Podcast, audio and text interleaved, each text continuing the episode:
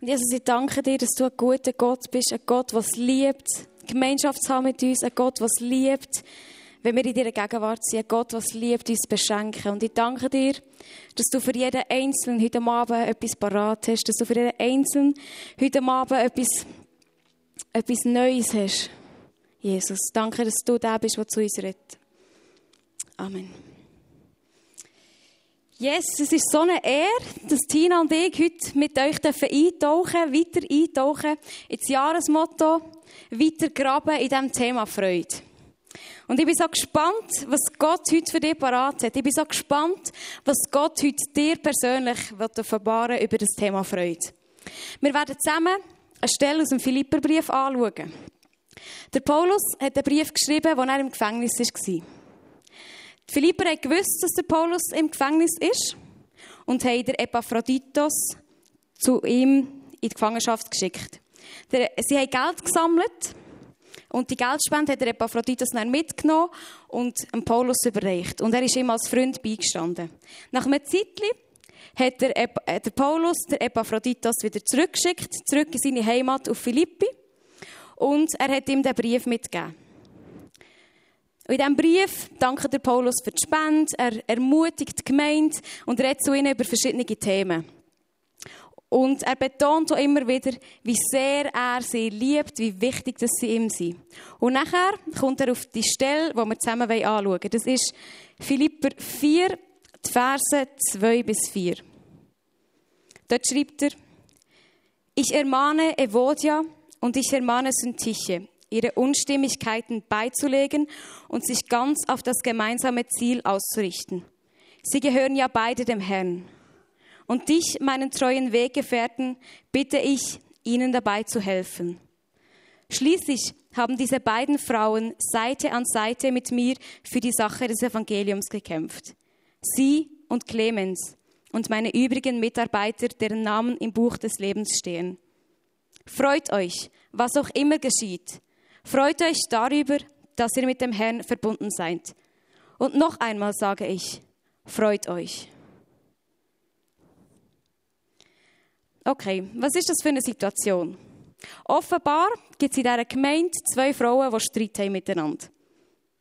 Und wenn der Paulus, der weit weg irgendwo im Gefängnis ist, von dem weiss, muss das mehr sein als einfach so ein bisschen unterschiedliche Meinungen über Schmuck und Frisur und Kleiderstil und so. Es muss eine Situation sein, die die ganze Gemeinde betroffen hat. Und der Paulus hat den Brief öffentlich geschrieben. Das heisst, die ganze Gemeinde, also, er ist vor der ganzen Gemeinde vorgelesen worden und er ermahnt die beiden Frauen, sich wieder zu versöhnen. Stell dir mal vor, es wäre dein Name dort gestanden. Wie wäre das für dich, wenn dein Name öffentlich vorgelesen wird und es heisst, hey, vertrag dich wieder? Krass, oder? Und die ganze Gemeinde war von dem betroffen. Ich meine, bist du auch schon mal mit jemandem zusammen im gleichen Raum gewesen, beziehungsweise mit zwei Leuten, die Streit hatten? Wenn sich die die ganze Zeit entweder ignorieren oder so Blicke zuwerfen oder so, ist nicht angenehm, oder? Es betrifft nicht nur die, die Streit haben, es betrifft alle anderen auch. Die Situation war für die ganze Gemeinde schwierig. Und nachher kommt der Paulus und schreibt ihnen, hey, wisst ihr was? freut euch. Hey, freut euch, weil ihr mit Gott verbunden seid. Wenn jetzt in so einer schwierigen Situation jemand zu dir kommt und sagt, hey, weißt du was? Freude. Was denkst du? Ist noch herausfordernd, oder? Der Typ hat doch keine Ahnung von meiner Situation. Der weiß doch nicht, wie es mir geht. Aber wisst ihr was? Die Philipper haben gewusst, dass der Paulus nicht einfach leere Worte macht. Der Paulus war selber im Gefängnis. Und wir lesen in der Apostelgeschichte von so vielen Geschichten, wo es um Paulus richtig mies geht. Und weiss nicht, vielleicht haben sich die Philipper an die Situation erinnert, wo der Paulus bei ihnen im Gefängnis war. Dann zusammen mit dem Silas. Und was hat er dann gemacht? Er hat einen Worship gemacht im Gefängnis. Der Silas und der Paulus haben in dieser Situation weggeschaut von dem, was schwierig ist, weggeschaut von den dunklen Gefängnismauern und zu Gott geschaut. Und sie haben ihn anbeten. In dieser Situation, wo der Paulus war, wo er den Brief geschrieben hat, hat er auf sein Urteil gewartet. Das schreibt er der Philipper ein bisschen weiter vor. Er hat nicht gewusst, wird er freigelassen oder wird er zum Tod verurteilt. Es sind beide Optionen so realistisch gewesen.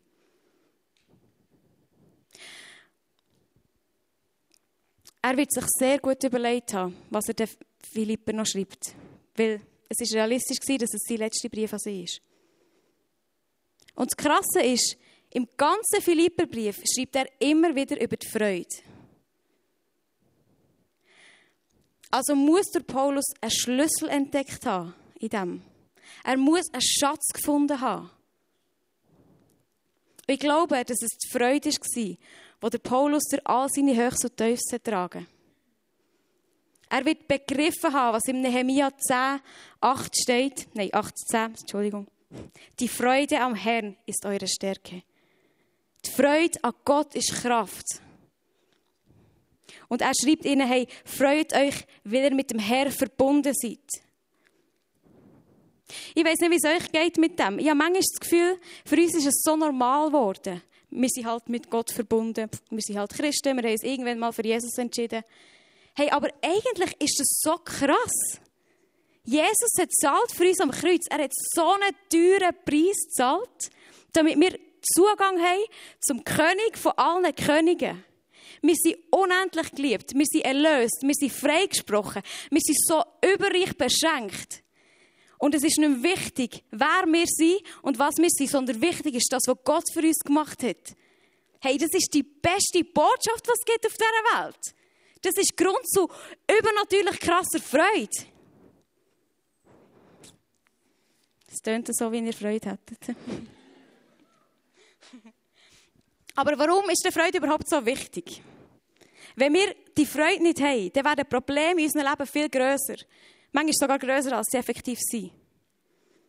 Wenn wir keine Freude haben, werden wir verbittert. Und wenn wir keine Freude haben, dann bekommen negative Einstellungen in uns immer wie mehr Raum. Das können negative Einstellungen über uns selber sein, über andere Menschen, über Situationen, vielleicht sogar auch negative Einstellungen gegenüber Gott. Ich glaube, dass Freude eine Entscheidung ist. Es gibt immer Sachen, die keinen Grund sind, sich zu freuen. Aber es gibt auch immer Sachen, wo wir uns darüber freuen können.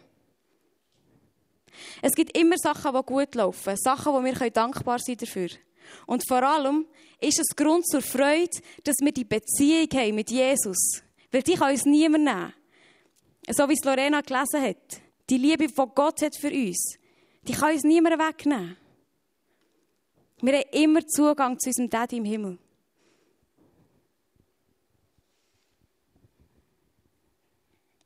Aber was heisst jetzt das ganz konkret? Wenn wir zum Beispiel an den Streit denken, den die zwei Frauen hatten.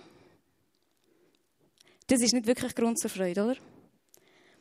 Aber ich möchte euch zusprechen, vielleicht seid ihr auch in so einer Situation, wo ihr Streit habt, wo ihr irgendeine Beziehung habt mit jemandem, der schwierig ist.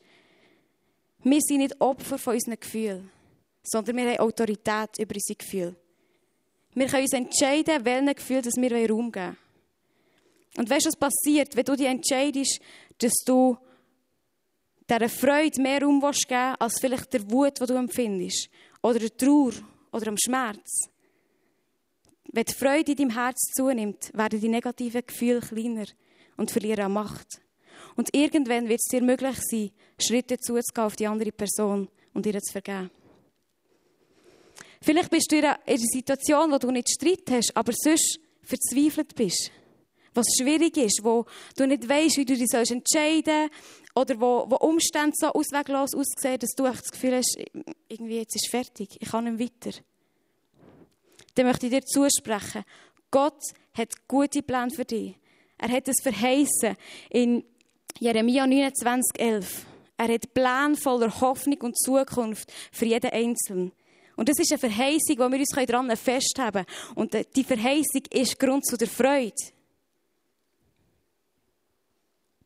Vielleicht fühlst du dich einsam, fühlst du dich allein, bist du enttäuscht von Sachen, die passiert sind, von, von Sachen, die andere Menschen über dich gesagt haben. Und du fühlst dich weniger wert als sie dann wollte ich dir zusprechen, dass das zählt, was Gott über dir sagt und was er über dir denkt. Und wenn wir uns auf das konzentrieren, was er über uns sagt und er über uns denkt, hey, dann wird so viel Freude in unser Herz hineinkommen.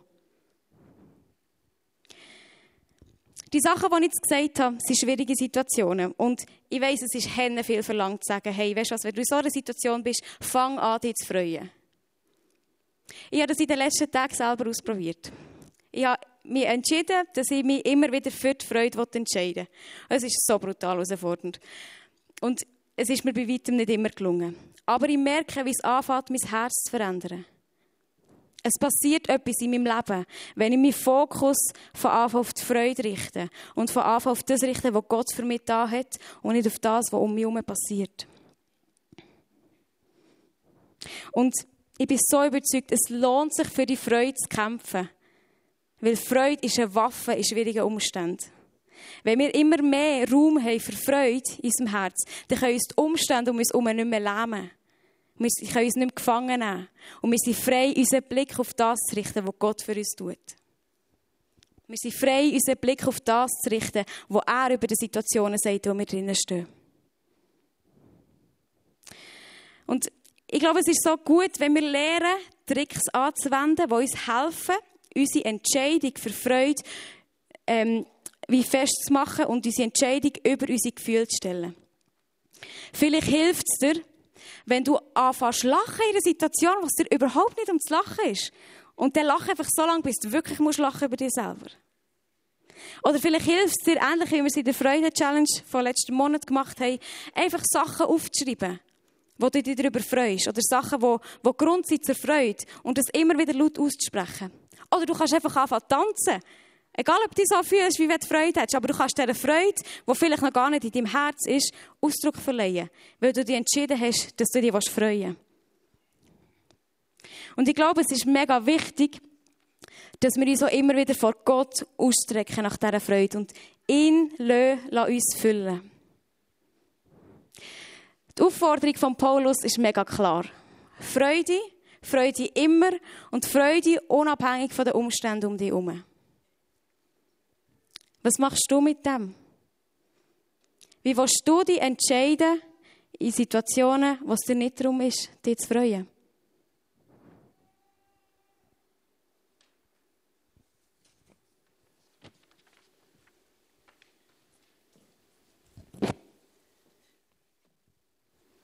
Seid ihr ready?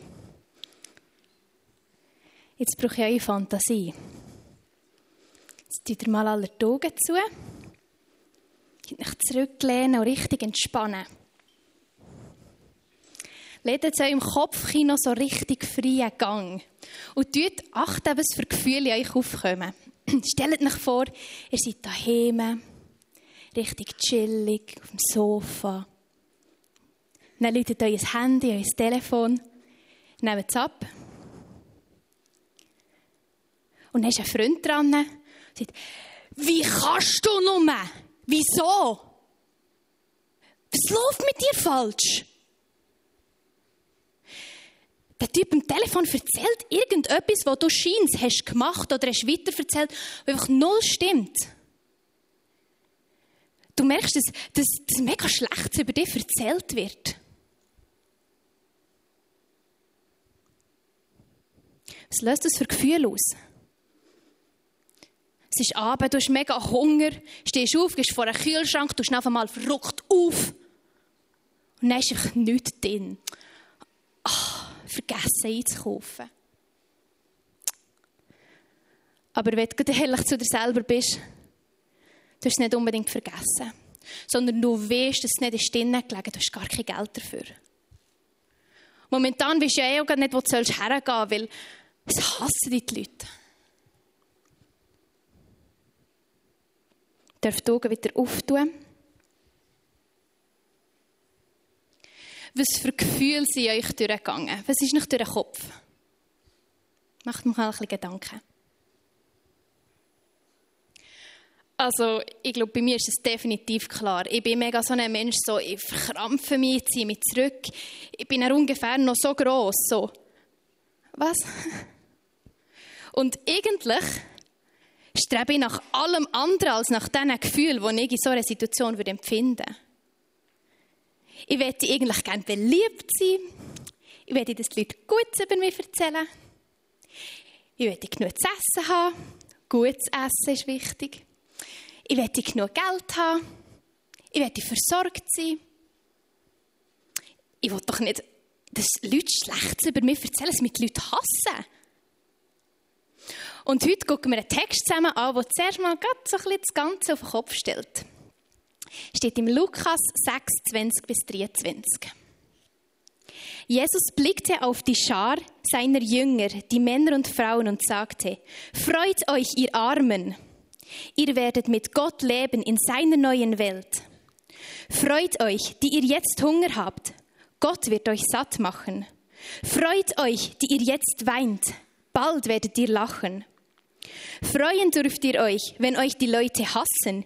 Ja, wenn sie euch aus ihrer Gemeinschaft ausstoßen und beschimpfen und verleumden, weil ihr euch zum Menschensohn bekennt.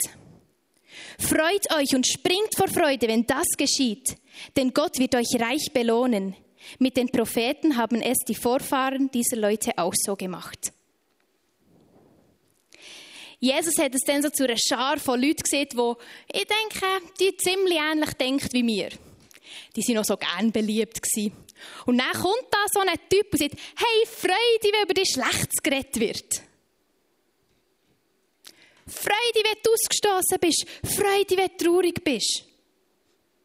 Also ich wäre so da geguckt und denkt, was? Spannend ist noch, dass wenn man ein bisschen weitergeht, forschen in dem Bibeltext vom Hebräischen her, ist da mit Freuen nicht gemeint so, ah, ist doch gut, wenn ich um meinen Hunger habe. Ja, weil dann weiß ich wieder, wie es ist, wenn ich genug zu essen habe. Sondern, es ist mit Freuen gemeint, was ich sehr gut ausdrücken kann, so richtig, Uhu! So, springt vor Freude, tanzt, lacht, Freude aus tiefstem Herz.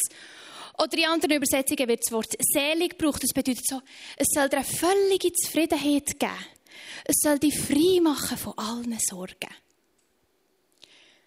Also ich habe noch nie eine völlige Zufriedenheit empfunden, wenn ich traurig war. Wieso wette da Jesus in diesen Leuten so einen Hunger weg oder so eine Sehnsucht nach etwas, wo wir nämlich voll aus dem Weg gehen?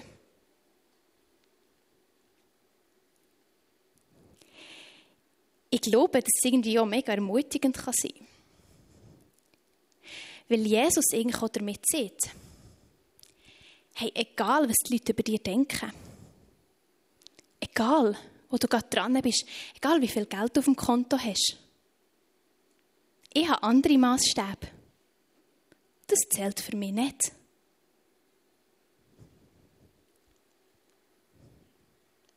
Habt ihr euch schon mal überlegt, dass all das, was uns eigentlich das Leben erleichtert, oder was uns glücklich macht, nach Gottes Maßstab nicht die völlige Zufriedenheit gibt.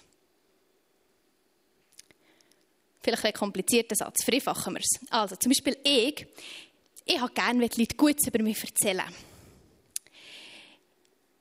Jetzt habt ihr euch überlegt, dass das Gute über mich erzählen nach Gottes Maßstab uns nicht die völlige Zufriedenheit gibt sondern genau das Gegenteil. Wieso? Wenn wir nochmal den Vers 23 anschauen, dort ist ein mega Schlüssel. Ich lese euch nochmal vor. Es steht, freut euch und springt vor Freude, wenn das geschieht, denn Gott wird euch reich belohnen. Ah, Gott wird uns reich belohnen. Er hat etwas für uns Weg. Wenn du in dieser Situation bist, Gott wird dich reich belohnen.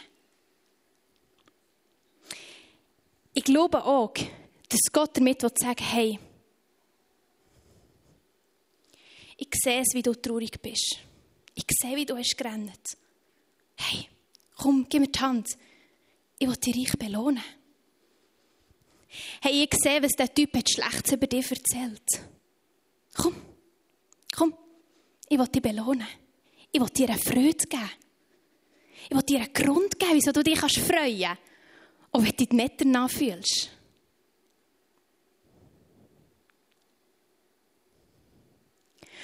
Und genau das, was in uns eigentlich eine Belohnung auslöst, ist nach Gottes Maßstab nicht mal eine Belohnung. Also sprich, das Gute über mich erzählen, was mir so ein bisschen ein gutes Gefühl gibt das zählt irgendwie Jesus gar nicht erst als Belohnung. Wie viel größer muss die Belohnung sein? Wie viel mehr hat er für dein Leben parat? Wie viel mehr wird er dir geben? Und wenn du die Null danach fühlst. Und Jesus hat im Fall nie gesehen, du musst dich freuen, trab, dass du traurig bist. Er sagt nicht, guck es an und sag, juhu, ich bin traurig. Sondern er sagt, nein, er sagt immer etwas hinten dran. Freude. Die sollen euch die freuen, die, lach, äh, die traurig sind. Weil ihr werdet lachen. Er gibt uns immer einen Grund, wieso wir uns freuen müssen. Nicht ab einem negativen Zustand, sondern ab etwas anderem. Ab unserer Belohnung, die er parat hat für den Himmel.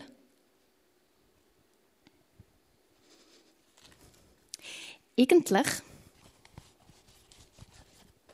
ich gucke, ob der Dinger drauf hat, nicht. ist es so wie ein Feldstecher, den er euch in die Hand drückt. Sagt, hey, hey, komm mal, du bist doch traurig, komm mal. Jetzt guck mal durch den Feldstecher. Hey, guck, ich habe so viel Gutes für dich vor. Ich habe einen Grund, wieso du dich freuen kannst. Wie die Michaela hat gesehen. Hey, Gott ist unsere Freude. Dass wir eine Beziehung mit ihm haben, ist unsere Freude. Er hat dir einen Feldstecher in die Hand gegeben und sagt, hey, guck, guck. Ich habe eine Freude. Ich habe einen Grund, dich daran zu freuen. Hör auf, nach irgendwelcher Anerkennung von Menschen zu streben. Das ist gleich, was die über dich erzählen. Ich habe eine andere Perspektive über dich. Eine andere Perspektive über dein Leben. Ich habe mich diese Woche selber ertappt. Kennt ihr das, wenn euch etwas so fest beschäftigt, dass ihr diesen Gedanken nicht mal wirklich Raum gebt? Ich habe in diversen, gerade in wirklich vielen Bereichen das Gefühl gehabt, hey, ich genüge einfach nicht, es lenkt einfach nicht, meine Lesung lenkt nie nachher. Und wir hatten Mittwoch hier ein Staff-Meeting gehabt. Und sorry, ich weiß nicht mal mehr, was Kriegel sieht, aber aus irgendeinem Grund hat er irgendwie gesagt, ja, wir sollen mal mit Jesus reden. Wieder den Kontakt pflegen. Und ich bin auch so da gelegen und denkt, ja, neben geguckt. Und denkt, ja, was willst du mir heute sagen? Und dann hatte ich das Gefühl, wie, wie Gott sieht, Tina. Wer hat dir eingeredet, du genügst nicht? Äh. Ich habe keine Antwort, ich habe es wirklich gerade nicht gewusst. Ich habe die Frage mit ihm genommen, hat mich mega beschäftigt. Wer hat mir das eingeredet? Wieso habe ich das Gefühl, ich genüge nicht? Ich habe es mir selber eingeredet. Ich habe selber links und rechts bei meinen Mitmenschen geguckt und geguckt, wow, also was die liest. Scheiße, keine Chance. Ich genüge nicht. Hey, wenn du an dem Punkt bist, wo du das Gefühl hast, hey, nee, Scheiße, genüge einfach nicht. Es geht nicht. Das ist völlig locker. Weil ich weiß, dass wir einen Vater haben. Der sagt, hey, komm, komm. Nimm den Feldstecher mal in die Hand. Guck mal da durch. Guck es. Siehst du?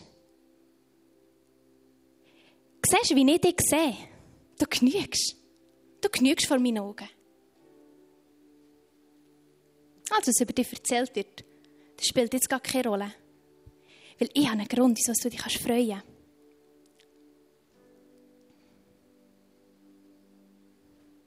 Entscheide dich dafür, dich zu freuen. Hey, entscheide dich dafür, den Feldstecher mal in die Hand zu nehmen. Jesus steckt ihnen schon lange entgegen. Und wisst ihr was? Ich nehme ein neues. Wenn ihr den Feldstecher nehmt und wenn ich da reingucke, ich sehe brutal unscharf, aber hey, ich sehe Techniker da hinten. Aber wisst ihr, was ich nicht sehe? Ich habe keine Chance zu erraten, was ich an habe. Welcher Socken ich an habe. Keine Ahnung. Ich sehe es nicht. Ich sehe nur, was dort hinten ist. Hey, wenn du, wenn du Jesus die Chance gibst, heißt es, ja komm, gib mir mal den Feldstecher, ich brauche ihn. Dann siehst du momentan deine Umstände hier vielleicht gerade nicht. Dein Blick wird mal aufgerichtet und du glaubst mir, es tut einfach so gut. Es tut so gut, mal von dem wegzugucken. Und Jesus die Chance geben, einen Blick zu geben auf dein Leben.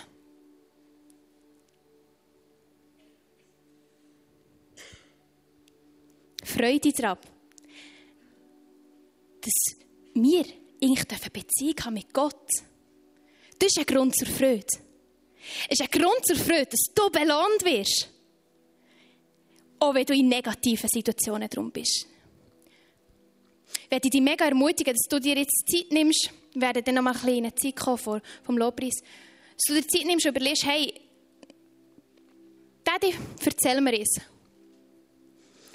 In welchen Situationen brauche ich den Feldstecher? Wo blicke ich nicht durch? Wo brauche ich deine Perspektive?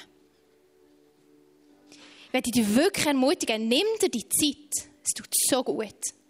Weil vielleicht ist es wie bei mir. Ich habe es mega angedrückt, weil ich gesagt habe, nee, nee, ich genüge. In der Bibel steht, ich genüge, fertig. Und ich habe es gar nicht erst Gott gegeben. Und manchmal tut es so gut, es mal schauen zu lassen. Wenn du das Bedürfnis hast, wird hier vorne, von mir aus gesehen links, von euch aus gesehen rechts, Leute haben, die mega gerne mit dir beten, mega gerne mit dir reden. Aber hey, wenn du willst, kannst du gut mit dem links oder rechts reden. Aber gang nicht hin, wenn dich etwas beschäftigt. Und nimm den Feldstecher mal in die Hand.